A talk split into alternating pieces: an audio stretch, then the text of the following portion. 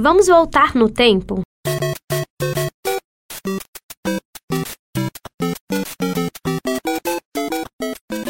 Quem não lembra desse som, não é mesmo? A trilha sonora do jogo de videogame Mario Bros traz uma nostalgia boa demais. Uma diversão que começou na década de 80 e se arrasta até hoje, trazendo muitas lembranças para os fãs dos games. Quando estamos jogando e ouvimos a trilha sonora de alguns jogos, é inevitável não sentirmos cativados a cantar ou repetir a melodia das fases, principalmente quando estamos vencendo ou zerando, como dizem por aí. Assim como Super Mario, muitos outros nos trazem uma lembrança gostosa da infância. A jornalista e gamer de Ismael fala exatamente sobre essa sensação de voltar no tempo ao ouvir certos efeitos sonoros. De fato, tem uns jogos que quando eu escuto algum efeito sonoro, alguma trilha sonora desses jogos antigos, não tem como não fazer uma viagem ao tempo, né?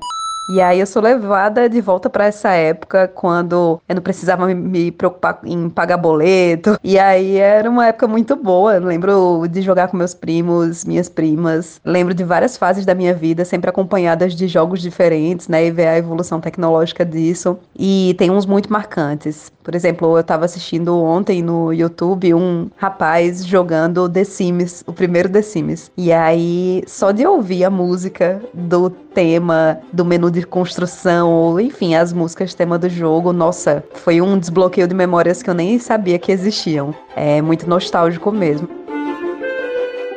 Para o estudante universitário Henry Ribeiro, não é diferente. Ele conta que os seus jogos preferidos ainda são os mais antigos, e jogá-los o faz lembrar de quando se reunia com os amigos, primos e até mesmo seus pais para disputar quem ganhava é um sentimento. Os games mais antigos, principalmente, me trazem esse sentimento bom, esse sentimento de uma época muito boa, que todo mundo se unia, independentemente da idade. Eu me lembro que na minha casa, meu pai jogava comigo, minha mãe às vezes jogava comigo, minha irmã, meu cunhado. É muito boa a sensação. Até hoje eu procuro no YouTube vídeos de covers de músicas do Mario Bros, por exemplo. Eu encontro às vezes vídeos até de orquestras fazendo esses covers. E eu gosto de ficar escutando porque me traz uma sensação muito boa. O sound designer Felipe Grise explica a importância dos efeitos sonoros dos games. Todo som, todo áudio, seja música, seja efeito sonoro, ele serve para comunicar.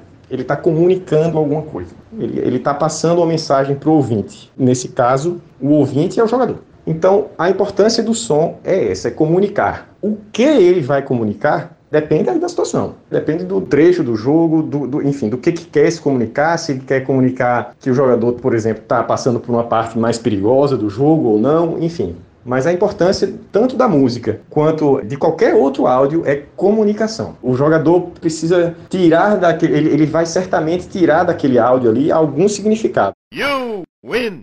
Lembrar dos jogos da década de 80 e 90 nos deixa com saudade da infância, né? Eu mesma fiquei e tenho certeza que você também. Os jogos atuais têm ótimos gráficos e efeitos sonoros, mas os jogos mais antigos, ah, esses são clássicos e têm o seu valor. Evelyn Lima para a Rádio Tabajara, uma emissora da EPC, Empresa Paraibana de Comunicação.